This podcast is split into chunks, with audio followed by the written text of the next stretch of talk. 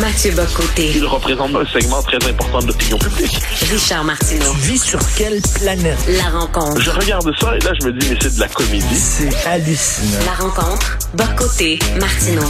Euh, Mathieu, les militants pro-palestiniens ont collé des affiches dans plusieurs stations de métro à Montréal, des affiches unilingues anglaises.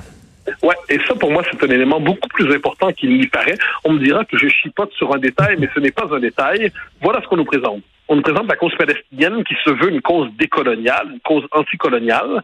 Et lorsqu'on cherche à convaincre les Québécois de l'embrasser, de quelle manière se présente-t-elle à nous, sans même respecter les, euh, la langue publique québécoise, sans même respecter la langue française, sans même respecter l'identité de base des Québécois, en reprenant chez les Québécois les codes finalement de l'anglosphère, de l'impérialisme anglo-saxon. Donc, au moment même de nous inviter à rejoindre une cause décoloniale, eh bien, on reconduit l'expression de base du colonialisme qui a pesé historiquement sur les Québécois, c'est-à-dire la négation de leur langue, de leur identité, de leur culture. Ce n'est pas surprenant, cela dit, parce que c'est le point de contact dans ce, mouvement de deux choses. D'un côté, des communautés qui euh, pas l'ensemble de ces communautés évidemment, mais qui euh, s'intègrent davantage au Montréal et au Canada anglophone qu'au Québec francophone, et euh, qui s'inscrivent dans le dans le débat, dans le conflit entre Israël et le Hamas. Ils sont davantage du, du côté palestinien que du côté israélien, et ces communautés sont davantage anglicisées. Bon, premier élément. Et deuxième élément, eh bien, c'est aussi le point de contact avec la gauche woke version Concordia, qui, elle, est une expression de l'impérialisme américain, pour reprendre une formule à l'ancienne, telle qu'il se déploie au Québec aujourd'hui, et où, dans les deux cas, l'affirmation du fait français au Québec est vue comme étant néocolonial. Pour cette euh, gauche-là, c'est hmm. l'expression du fait québécois, du fait national québécois, qui est vu comme du colonialisme, parce que l'anglais serait la langue de la diversité et le français langue du suprématisme francophone au Québec. Mais le résultat de tout ça, on sait que le français est absent dans cette séquence. On peut-être peut-être aussi à son effet simplement sociologique, eh bien, il est tout à fait possible aujourd'hui de vivre à Montréal sans jamais fréquenter de francophones, sans jamais rencontrer de francophones. Le français n'est plus qu'une langue résiduelle, celle des rues, celle des stations de métro, mais les Québécois francophones, eux, ne sont plus dans le portrait. Mais le résultat des courses, c'est qu'on nous explique aujourd'hui qu'on doit embrasser le monde, mais simplement en anglais et même pas dans notre langue. Comment ne pas y voir soit de l'indifférence absolue, soit du mépris? écoute, euh, on, mise sur l'immigration francophone et il y a beaucoup d'immigrants qui viennent ici des pays euh, du Maghreb, la Tunisie, Maroc, Algérie, etc. Euh, ils sont francophones et souvent, ben, ils sont très pro-palestiniens. C'est assez particulier que on ne parle pas à cette communauté-là qui, qui est francophone et qui parle français, qui fonctionne en français. Ouais, mais qui fonctionne, mais moins qu'on le dit. C'est ça que le, facteur qu'on oublie, c'est que les au Québec, le, le Québec, c'est pas seulement la langue française, c'est le combat pour la langue française. Or, des gens qui arrivent de l'extérieur et qui arrivent au Québec, qui constatent que le français n'est pas la langue des, dominants, entre guillemets, n'est pas la langue de référence, n'est pas la langue du pouvoir, c'est la langue euh, de plus en plus à nouveau de francophones qui sont traités comme des résidus à l'échelle de l'histoire, eh bien, assez spontanément, on décide d'embrasser la langue, euh, la, langue du pouvoir. Et la langue du pouvoir, c'est l'anglais.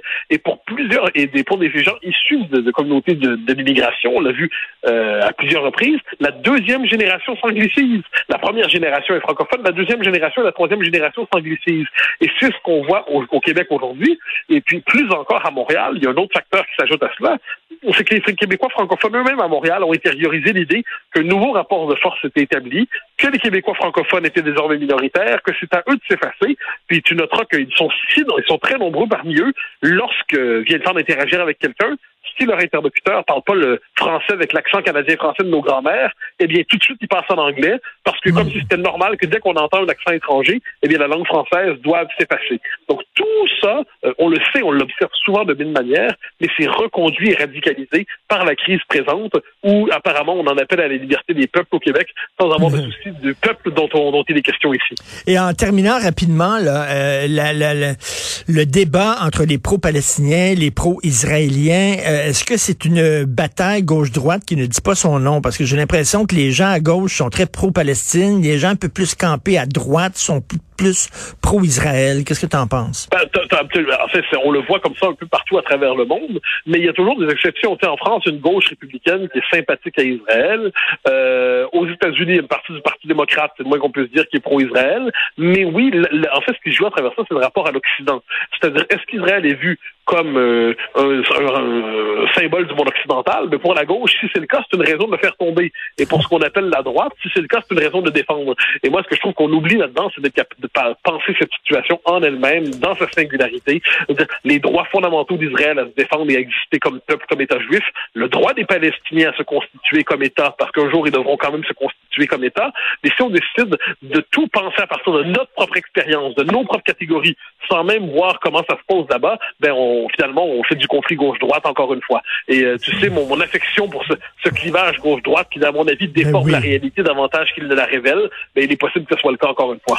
Et je sais que tu fonctionnes en, en euro, toi, à Paris. Est-ce que tu as hâte de venir au Québec et d'avoir enfin euh, la figure de- du prince Charles, euh, du roi Charles sur ta monnaie?